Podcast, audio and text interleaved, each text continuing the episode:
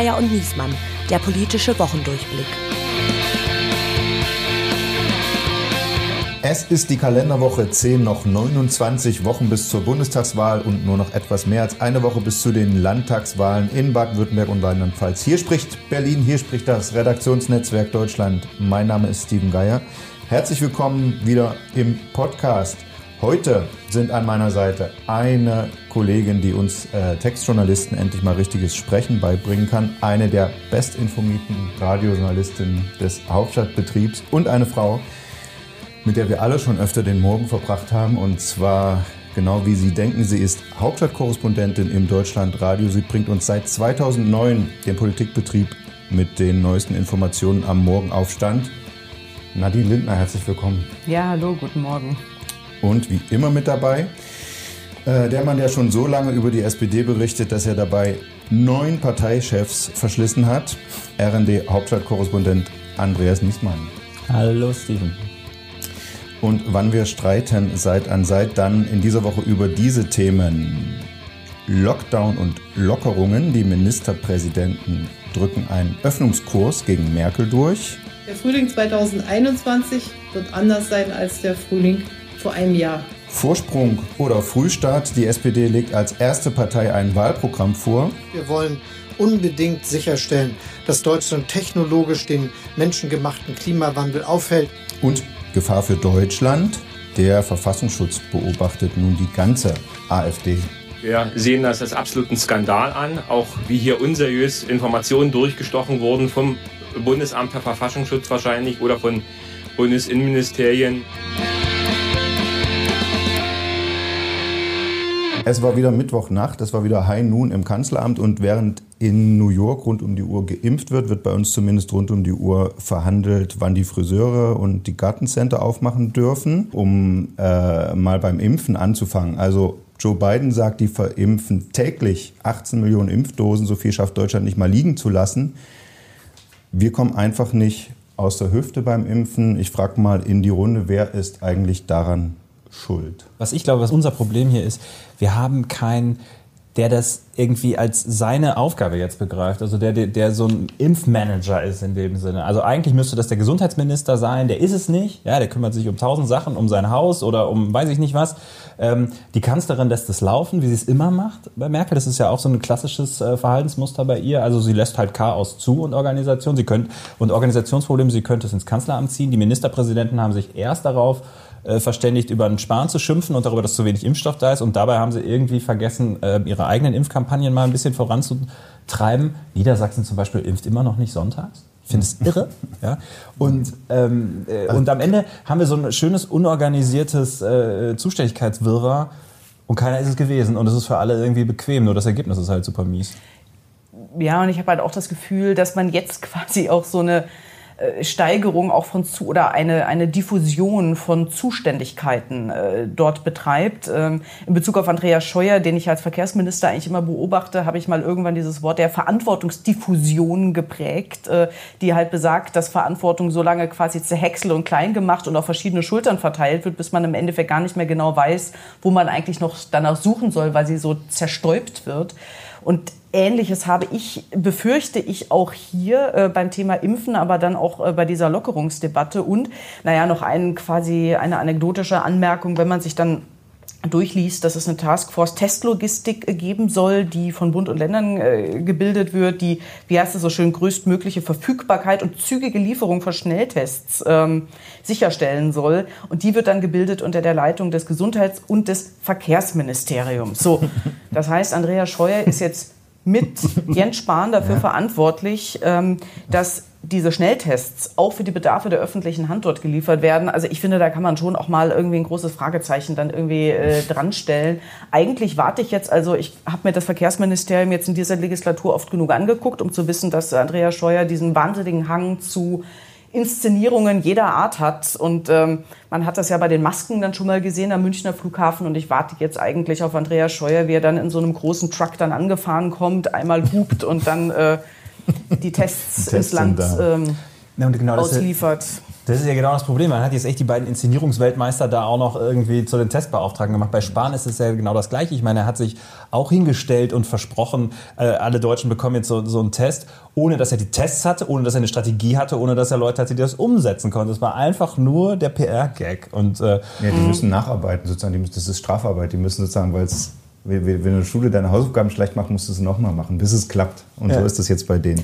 Apropos Ministerpräsidenten, die Uhr tickt gleich schon wieder, bis äh, dass wir zum nächsten Thema kommen müssen. Aber einmal möchte ich noch gehört haben, was war los äh, zwischen dem Ministerpräsidenten von Bayern, äh, Söder, und dem Vizekanzler Scholz in dieser Schalte. Da hat man ja die wildesten Zitate äh, gehört. Was haben Sie eigentlich ge ich kann, man soll Dialekte nicht nachmachen.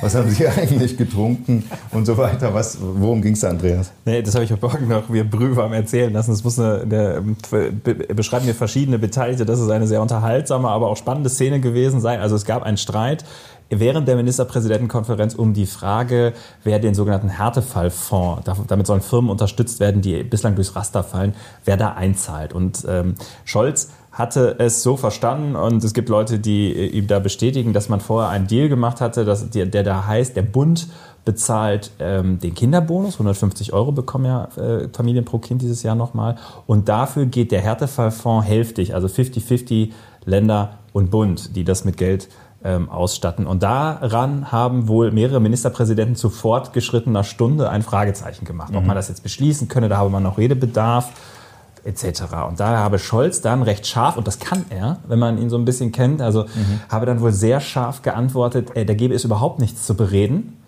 Ähm, es gäbe ein Angebot und das sei dieses und er würde das jetzt mal zur Kenntnis nehmen, dass Menschen dass sich da jetzt meinen, nicht dran halten zu müssen und dann wisse er jetzt, woran er ja sei. so, in einer Schärfe.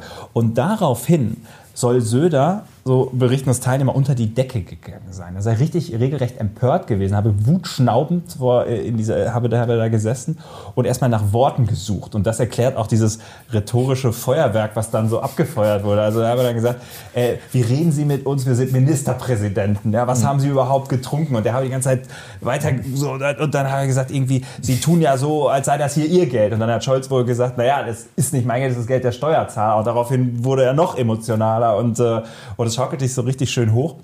Und dann hat Söder äh, zum Höhepunkt wohl gesagt, Sie sind, Sie sind nicht Kanzler. Und dann hat Scholz eine Handbewegung gemacht, die so sinngemäß gesagt hat, noch nicht.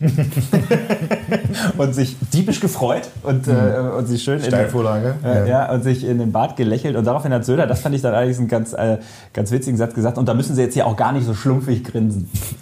Da habe ich heute Morgen auch wirklich sehr über wirklich- dieses Wort gelacht, weil ich dachte so, ach, das kann man durchaus mal aufnehmen, so in den Sprachgebrauch.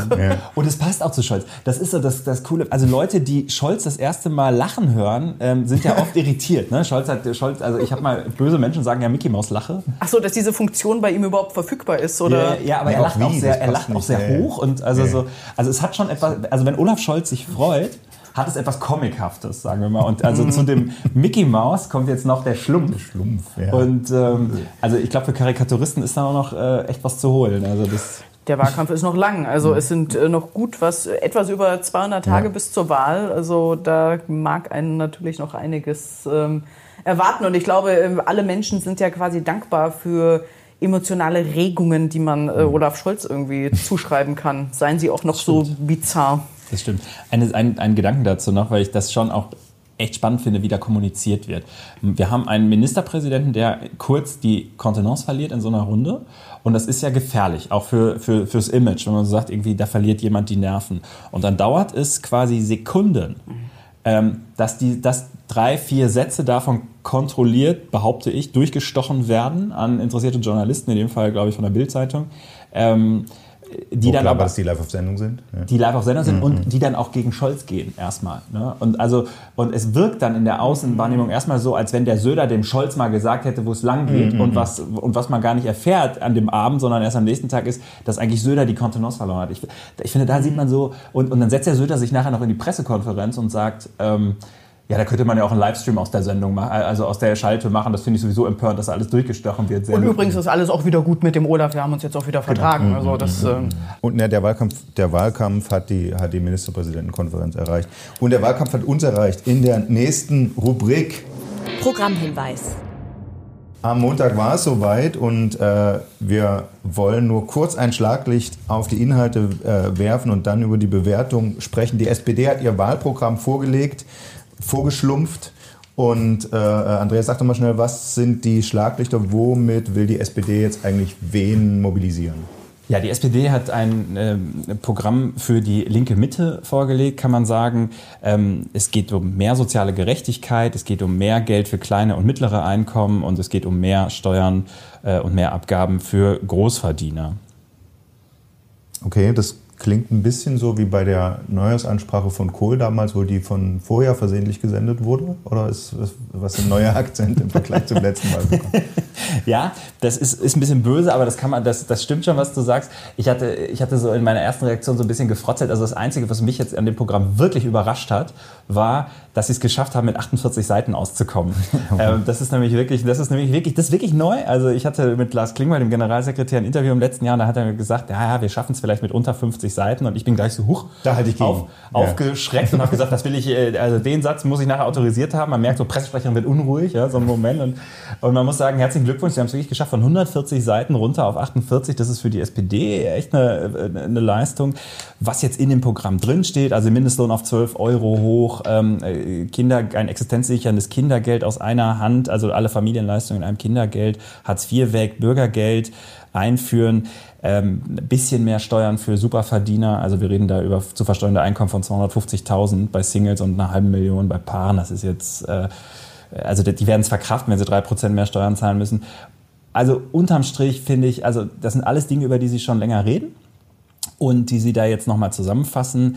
Ähm, vielleicht ist das aber gar nicht so dumm zu, äh, jetzt nicht mit den großen Überraschungen um die Ecke zu kommen, weil ähm, Überraschungen wirken ja auch immer so ein bisschen willkürlich oder so ein bisschen mhm. unglaubwürdig. Hier kann man sagen, das ist jetzt ein Programm, da reden Sie seit zwei Jahren drüber, über die meisten dieser Punkte. Jetzt wird es einmal zusammengefasst. Ähm, naja, es hilft ja in der politischen Kommunikation auch, Dinge zu wiederholen. Was ich total interessant finde, Andreas, du hast ein Wort überhaupt nicht genannt, was Ihnen ja aber eigentlich total wichtig ist, nämlich diese ganzen Klimaschutzaspekte, äh, mit denen Sie das ja noch äh, garnieren. Also du hast jetzt über diese Sozialstaatsleistungen gesprochen, was weiß ich, äh, Bürgergeld, Kindergrundsicherung, Vermögensteuer. Das sind jetzt so die drei Dinge, die ich so in der Sozialpolitik da quasi als Kern, gut Erhöhung Mindestlohn noch äh, mitgenommen habe. Und ich fand das schon interessant, dieses Programm äh, zu lesen. Und äh, ich muss sagen, ich habe es versucht am Anfang mit dem Bauch zu lesen. Also wirklich ein bisschen emotionaler daran zu mhm. gehen. Und da muss ich sagen, da war mein erster Eindruck, eigentlich verheerend äh, von diesem Programm, weil irgendwie zwei Dinge mich, mich total angesprungen haben. Das eine ist diese Tempolimit-Sache und das andere ist das Gender-Sternchen irgendwie im mhm. Text, wo ich irgendwie dachte, Mensch, also wenn man jetzt auch über Zielgruppen redet, ist das irgendwie für die klassische SPD-Klientel, die ich so als na, so ein bisschen so immer noch ein bisschen idealisiert, aber so bruddelige Betriebsräte irgendwo da äh, quasi in den Industriezentren äh, dieser Republik, können die damit was anfangen? Und ich dachte eher so, nee, das, das, das, das geht denen doch eigentlich völlig zuwider, obwohl das edle Ziele sein mögen, aber das, da hatte ich das Gefühl, dass das geht ein bisschen vielleicht am Thema vorbei. Und dann der zweite Eindruck, diese drei Leitbegriffe, die man oben drüber geschrieben hat. Zukunft, Respekt, Europa die habe ich gelesen, habe sie sofort wieder vergessen. Dachte mir so, ach ja, die wollten irgendwas mit Europa. Mhm. Und wenn ich jetzt ganz fies bin, und ich bin es jetzt einfach mal. Unbedingt. Äh, hat es mich daran erinnert, was Trump damals hatte mit seinem Person, Woman, Man, Camera, TV. also so eine Aneinanderreihung von halbwegs willkürlichen Begriffen, die ich mir aber auch nicht merken kann. Und eigentlich und ich bin ja ein professioneller Zuhörer. Ich meine, ich mache das immer den ganzen Tag, irgendwelche Papiere zu lesen und sie mir möglichst gut zu merken frage ich mich, wie soll sich das jemand merken, der sowas vielleicht mal in der Mittagspause in seinem Betrieb mal auf dem Tisch hat und herausfinden will, was diese Partei, für die er sich potenziell interessiert, so alles auf der Pfanne hat. Ja, und ich, ich, also eine Sache frage ich mich noch, ähm, wenn jetzt äh, die SPD sagt, ja, wir sind ja quasi als Erster auf dem Platz äh, hm. unter den Parteien, die sich um die Führung des Landes bewerben, das war ungefähr Otto und Scholz waren es eigentlich zwei Gedanken, die ich dazu hatte. Also ich habe mich gefragt, ob das nicht ist äh, wie beim ersten FC Köln, für den ich ein paar Sympathien habe, der auch gerne mal irgendwie 1-0 führt, mhm. um dann am Ende doch irgendwie wieder zu verlieren. Ich habe mich gefragt, okay, ähm, bislang hat nichts von dem, was die SPD da vorgelegt hat, wirklich gezündet, also Momentum entwickelt. So, und jetzt über 200 Tage bis zur Wahl. Die, die Zeit ist noch lang. Ich weiß nicht, was die vielleicht noch im Köcher haben. Aber ich, die müssen eigentlich auch noch was nachlegen um Dynamik in diesen Wahlkampf äh, ja. zu bekommen. Das ist so, finde ich auch. Ähm, ich, es gibt eine Hoffnung innerhalb der SPD, da, da, dass sie darauf setzen, quasi, dass, ähm, dass die anderen es auch nicht hinkriegen, was ehrlicherweise keine besonders tolle Ausgangsvoraussetzung ist. Aber sagen wir mal so, wir haben neulich Habeck zum Beispiel gesehen bei Thilo Jung wo er äh, rumgestammelt hat ähm, äh, und überhaupt nicht ja. sprechfähig war ähm, äh, zum Fall Assange. Sowas würde Scholz nicht passieren. Der setzt natürlich ein bisschen auf seine Substanz, auf seine Solidität. Ich meine, das ist niemand, der irgendwie äh, die Leute jetzt in, in Ekstase versetzt. Aber er ist auch niemand, äh, für den man sich irgendwie fremdschämen muss. Er wird sehr solide und weitgehend fehlerfrei durch den Wahlkampf gehen. Das ist für die SPD ja schon echt was Neues. Ja. Es ist noch viel und, Zeit äh, da, damit sich. Und sie sich im Moment und nicht. Und sie streiten sich nicht. Plot-Twist der Woche.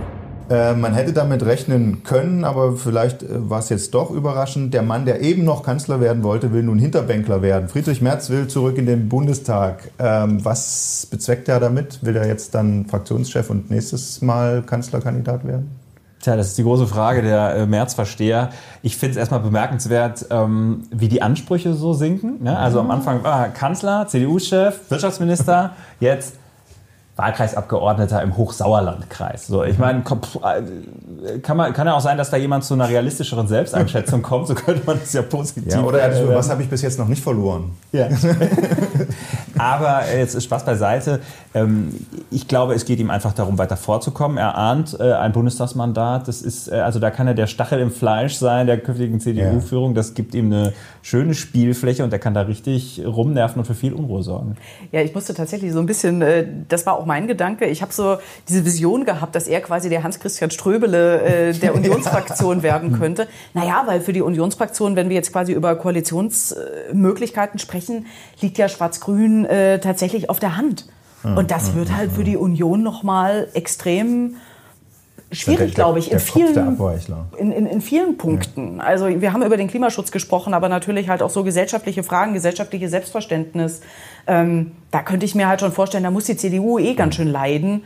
Und wenn man dann halt noch so einen Friedrich Merz da drin hat, der aber immer sagt, nee, finde ich jetzt aber doof. Hm. Ähm, Aber hat er nicht sogar tatsächlich Chancen, in die Fraktionsführung gewählt zu werden? Dann irgendwie? Naja, müsste er erstmal diesen Wahlkreis bekommen. Und das ja, kann halt durchaus ja. sein. Also ich habe mir halt den Geg also ich, ich finde es halt auch ein bisschen, ich muss schon sagen, na gut, ich meine, Politik ist natürlich ein ein hartes Geschäft und Dankbarkeit ist da keine Kategorie, auf die man sich irgendwie verlassen sollte. Aber ich finde, es ist auch schon ein Angriff auf seinen äh, Parteikollegen, und zwar Patrick Sensburg, der diesen Wahlkreis ja innehat, äh, der ihn auch direkt geholt hat, äh, auch immer sehr gute Ergebnisse hatte, also der ihn quasi damals von Friedrich Merz übernommen hat, als der nicht mehr wollte. Und ähm, jetzt mit unter den Top Ten in der Unionsfraktion ähm, zählt, äh, was zum Beispiel gute Erststimmenergebnisse angeht. Er hat fast 50 Prozent äh, beim mhm. letzten Mal Erststimmen bekommen. Und wenn man sich ihn so anschaut, äh, das ist ja quasi eine christdemokratische Musterkarriere eigentlich. Also Jurist, ähm, äh, dann noch aktiv äh, als Oberstleutnant der Reserve. Ähm, also hm.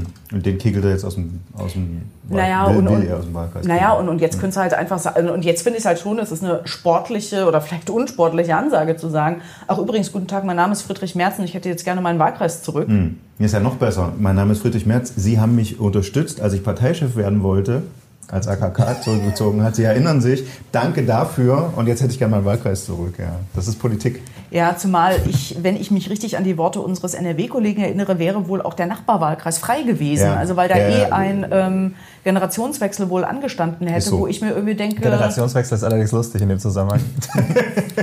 ja, weil genau. In dem Sagen Wahlkreis, wir Personalwechsel. Also das genau, der, das wäre vorwärts, Leute, wir gehen zurück. Duell der Woche. Oh Mann, in der Rubrik muss ich doch tatsächlich unser schönes Dreiergespräch kurz unterbrechen. Wir waren nämlich kaum fertig mit der Diskussion darüber, dass das Bundesamt für Verfassungsschutz nun die AfD als gesamte Partei zum Beobachtungsfall erklärt hat und deshalb mit einigen Einschränkungen sie auch geheimdienstlich überwachen darf. Da haut uns doch die Einmeldung rein, dass das Verwaltungsgericht Köln genau diese Überwachung gestoppt hat. Gut, das ist jetzt natürlich der Aufreger der Woche und äh, offenbar auch eine riesige Blamage für den Verfassungsschutz. Aber wir gehen davon aus, das letzte Wort in der Sache ist noch nicht gesprochen und deshalb wollen wir Ihnen, liebe Hörer, auch nicht vorenthalten, ähm, wie wir darüber diskutiert haben, dass der Verfassungsschutz nun die gesamte AfD beobachten will und ob das gerechtfertigt ist und, und das habe ich Nadine Lindner zuerst gefragt, was heißt es eigentlich für die AfD, wenn sie nun als ganze Partei überwacht wird, so kurz vor zwei Landtagswahlen? Also ich glaube, es sind zwei Punkte, die man da äh, beachten muss. Es ist nicht überraschend. Also das ist jetzt kein überraschendes äh, Ergebnis, was jetzt quasi ähm, rausgekommen ist oder auch wieder durchgestochen wurde mhm. ähm, nach einer Telefon- oder Videokonferenz des Bundesamtes mit den Landesämtern äh, für Verfassungsschutz. Es gab ja jetzt keine also keine Sorge, man hat jetzt keine Pressekonferenz oder irgendwas mhm. jetzt verpasst von Thomas Haltenwang in dieser Woche, sondern es ist quasi, es sind Medienberichte, die sich auf äh, dieses Ereignis äh, stützen. Ich denke, für die AfD hat es zweierlei ähm, Punkte. Es erhöht zum einen den Druck in der innerparteilichen Auseinandersetzung. Und zwar an zwei Enden. Also zum einen natürlich auf äh, Co-Parteichef Jörg Meuthen, der sich eigentlich zur Aufgabe gemacht hat, das zu verhindern. Also man erinnert sich an diese Rede von Kalka, man kann sich aber auch an dieses merkwürdige Papier des Bundesvorstands äh, zum Thema Staatsbürgerschaft äh, erinnern, was dann irgendwie noch so halbwegs zufällig dann veröffentlicht wurde, jetzt Anfang des Jahres.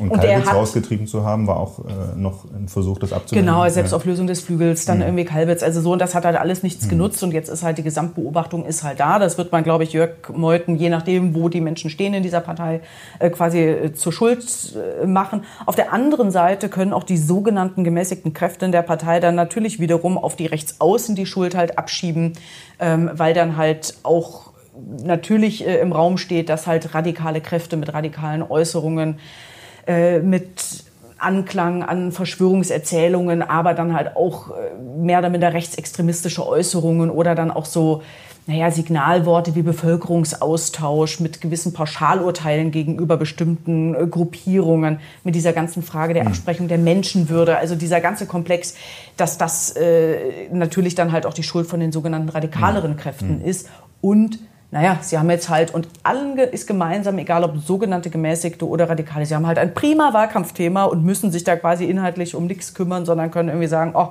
wir sind so arm dran, der Verfassungsschutz beobachtet äh, die größte Oppositionspartei. Ja, der Vorwurf ist genau, der Vorwurf ist ja, das Innenministerium, Dienstherr des Verfassungsschutzes, äh, nutzt quasi äh, den Verfassungsschutz als Mittel, als, als Instrument im Wahlkampf. Ne? Ja, das hat Tino Kropalla unter anderem heute Morgen im Deutschlandfunk äh, nochmal erzählt und hat da auch, das fand ich auch interessant, quasi auch ähm, insinuiert, also das heißt, äh, naja, quasi vorgeschlagen oder in den Raum gestellt, ähm, dass, der, äh, dass das Innenministerium den Verfassungsschutz angewiesen habe und auch Thomas Haldenwang dort installiert worden sei als äh, Nachfolger von Hans-Georg Maaßen, um genau diese Verdachtsfallbeobachtung äh, durchzudrücken. Also da werden dann halt auch bestimmte politische Motivationen in den Raum gestellt, die erstmal so, finde ich, keine konkreten Belege ja. haben, weil an sich entscheidet der, also quasi die reine Lehre besagt, dass der Verfassungsschutz ja. da autonom entscheidet aufgrund der Belege,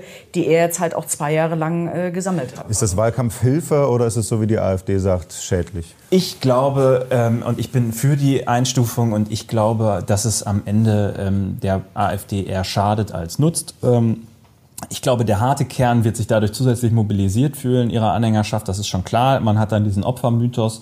Aber ich glaube, es gibt schon auch einen Teil der Gesellschaft, ähm, äh, sagen wir Menschen, die damit vielleicht sympathisieren, aber äh, die vielleicht dann doch Angst oder, oder mhm. irgendwie ein schlechtes Beispiel, Gefühl äh, haben. Äh, Spenden aus der Industrie, da gibt es ja viele Unternehmer, die den, ob die das dann so wollen, damit in Verbindung Es ist jetzt eine Bekenntnisfrage. Wer jetzt ja. noch zur AfD, die unter Beobachtung des Verfassungsschutzes steht, äh, sich bekennt, der ist, äh, der ist da klar stramm auf Linie. Ich glaube, so der kleine Finanzbeamte, der vielleicht mal überlegt hat, zur Ortsvereinssitzung hinzugehen, der wird sich künftig überlegen. Und ich finde das eigentlich gut, da wird eine klare Kante gezogen. Also ich finde die Entscheidung richtig. Da hören wir später nochmal von. Und jetzt gucken wir noch zum Schluss auf die Zahlen. Koalitionsrechner. Genau, wir haben uns diese Woche überlegt, wir gehen mal weg von den Umfragen für den Bund, die ja auch einigermaßen langweilig sind, und gucken auf die Landtagswahl in Baden-Württemberg, die am 14. März stattfindet. Und auch da äh, muss man sagen, gibt es relativ wenig Bewegungen in den Zahlen. Also ähm, bislang liegen die Grünen vorne, 31 Prozent. Die hatten bei der letzten Wahl 30 Prozent, also es ist ein Pünktchen mehr ähm, in der letzten Umfrage von INSA. Äh, die CDU liegt ähm, bei 28 Prozent, das wäre auch ein Pünktchen mehr. Die SPD liegt bei 11, das wären drei Pünktchen weniger. Die FDP, ähm, da gibt's fast die deutlichste Bewegung nach oben, nämlich von 8 auf 10, während hingegen die Linke von 3 auf 4 geht, ein Pünktchen mehr. Und die AfD verliert äh, von 15 Punkten auf 11 Hm. relativ deutlich. Wenn man jetzt über die Koalition reden wollen würde, dann reicht es natürlich für Schwarz-Grün, die da auch, äh, beziehungsweise Grün-Schwarz, Entschuldigung, die da auch regiert. Es gäbe aber auch die Möglichkeit für eine grüne Ampel. Und sagen wir mal so, Das, das, macht der Kretschmann nicht. nicht Das macht äh, er- ich soll nicht Dialekte nachahmen. Das macht er nicht. Das weiß ich nicht, ob der Kretschmann das nicht macht. Der Kretschmann hat vor kurzem gesagt, eine große Koalition sei ja auch nicht immer nur gut und große Koalition ist ja in Baden-Württemberg Ist deutsch-grün-schwarz. Grün-schwarz, ja. Ähm, und sagen wir mal so, die grüne Ampel hätte für die Grüne natürlich die wirklich charmante, ähm, den charmanten Nebeneffekt, dass es so ein kleines Signalchen für den Bund dann doch sein könnte. Äh, also ich, ich könnte mir vorstellen, wenn es die Option gibt, und es sieht danach aus, dass es die gibt, dass dann durchaus auch von den Bundesgrünen, ich weiß nicht, Herr Kretschmann wird nicht wirklich, Ja, die haben keinen Einfluss auf Kretschmann Kretschmann. wird so gar nicht auf die hören, aber sagen wir mal, es, der Wunsch, das mal auszuprobieren, ähm, könnte durchaus interessant sein und für Kretschmann auch interessant, das wäre schon die dritte Regierungskonstellation dann von ihm. Ne? Also er wäre, Alle durchgespielt. er hat dann alle einmal, also es ist quasi Alle Level erreicht, oder? Ja, ich finde, das, das ist interessant, irgendwie quasi äh, mit dieser grün geführten Ampel.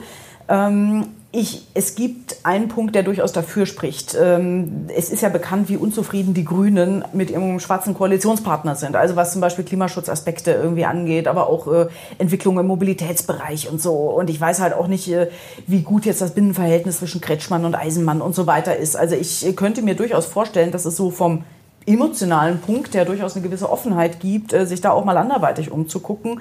Interessant könnte da vielleicht wirklich sein, da mal auf die Landes-FDP zu gucken und sich die Frage zu stellen, wie kompatibel sind denn dort die Landesgrünen und die Landes-FDP? Also in Rheinland-Pfalz funktioniert das ja an der Ampel unter Malu Dreyer ähm, und da müsste man halt tatsächlich mal die beiden Programme vielleicht auch nebeneinander legen, ob da in puncto Klimaschutz, äh, denke ich, aber auch zum Beispiel ähm, Umbau auch des Verkehrs, ähm, Ja, das ob, ob, ob, ob das äh, anschlussfähig ist, wobei ich jetzt spontan sagen würde, so wie die Baden-Württemberger Grünen drauf sind mit ihren runden Tischen Mobilität und diesem sehr dialogorientierten Handeln, was sie dort haben, denke ich. dass man dort durchaus Wege finden würde. Und noch letzter Punkt zu den Baden-Württemberger Grünen, die stehen halt auch vor harten, äh, da auch wirklich Generationswechseln, weil zum Beispiel äh, Winne Hermann, der grüne Verkehrsminister, irgendwie nicht mehr da ist. Ähm, und auch noch andere äh, auch nachrücken müssen. Und naja, und Kretschmann selber als Ministerpräsident muss jetzt eigentlich auch die, der muss jetzt seinen Nachfolger, Nachfolgerin An Özdemir übergeben aufbauen. langsam, ja. Ja, Özdemir wird sicherlich nicht kommen, das denke ich nicht. Und das ist ja dann die Frage, also ich sehe durchaus auch ein Nachwuchsproblem, Ja. die die Partei dort im Ländler hat, was absurd ist. Weil wir darüber sprechen, dass sie schon die dritte äh, Legislatur in Folge auch regieren und damit ja eigentlich attraktiv sein sollten. Was man auch sagen muss, die Ökobilanz ist ja für eine Landesregierung, die seit zehn Jahren von den Grünen geführt wird und die da auch äh, die, die, größere, die größte Kraft im Land inzwischen sind, ist die Ökobilanz äh, verheerend. Die sind auf den hinteren Plätzen bei allen Bundesländern vergleichen, erneuerbare Energienausbau, den ganzen Naturschutz, den Waldschutzzielen und sowas. Das ist das ist auch wirklich kein, kein Werbeprogramm für die Grünen auf Bundesebene. Da wäre es vielleicht sogar ganz gut, äh, die Schuld den, den Bremsen von der CDU äh, zuschieben zu können und dann sagen, gut, äh, um jetzt nochmal quasi das nächste Level durchzuspielen, machen wir jetzt dritte, dritte Variante und, und mh, regieren mit SPD und FDP. Ich glaube auch, dass die FDP, dass gerade das, gerade das für die FDP ähm, die Sache auch leicht macht. Da hat man, sie müssen ja keine Angst haben, dass sie da irgendwelche grünen Fundamentalisten sitzen haben, die ihnen ihre Wirtschaft kaputt machen. Insofern glaube ich, sind die sehr andockbar. Und, darf man nicht vergessen, die FDP will regieren. Das hat der Spitzenkandidat Rülke auch mehrfach gesagt. Ähm, und da ist die grüne Ampel die einzige Chance für die FDP, weil äh, für ein anderes Bündnis wird sie nicht gebraucht. Zumindest äh, nicht, äh, geben das die Zahlen bislang nicht her. Ja. Wobei man sagen muss, Kretschmann hat plakatieren lassen, Sie kennen mich. Also einfach nur, einfach nur sein Gesicht und dann äh, diesen Merkel-Spruch dazu. Was, also ich denke, das ist so ein bisschen, wenn man die Ironie versteht, dass das ein alter Merkel-Satz aus dem, aus dem TV-Duell ist, wo sie einfach gesagt hat, Verlieren wir uns nicht mit Programmdetails. Das Programm bin ich. Äh, Sie kennen mich, wählen Sie CDU. Also wer, wer erkennt, okay, das ist der alte Merkel-Spruch, sagt, aha, der Witzig. alte Hund. Witzig. Der Kretschmann, der alte Hund, der klaut der CDU den Spruch. Und wer es nicht kapiert, äh, muss gar nicht kapieren, dass Ironie ist. Ja, äh, das ist wahrscheinlich die Strategie. Aber es ist schon, der Kretschmann ist schon auch ein bemerkenswerter grünen Politiker. gibt ja, gibt ja, gibt ja auch, äh, gibt ja auch bei den Grünen Leute, die sagen, ähm, endlich regiert mal ein konservativer Baden-Württemberg. Genau. Und nächste Woche an dieser Stelle gucken wir auf Rheinland-Pfalz. Dann ist unmittelbar äh, Showdown äh, in, bei den Landtagswahlen in Mainz und Stuttgart vor der Tür. Seien Sie wieder mit dabei. Wir freuen uns auf Sie. Wir sagen Tschüss, bedanken uns bei unserem Produzenten Dennis Pützig und bei Nadine Lindner. Vielen Dank fürs Hiersein. An Sie vielen Dank fürs Zuhören und bis nächste Woche.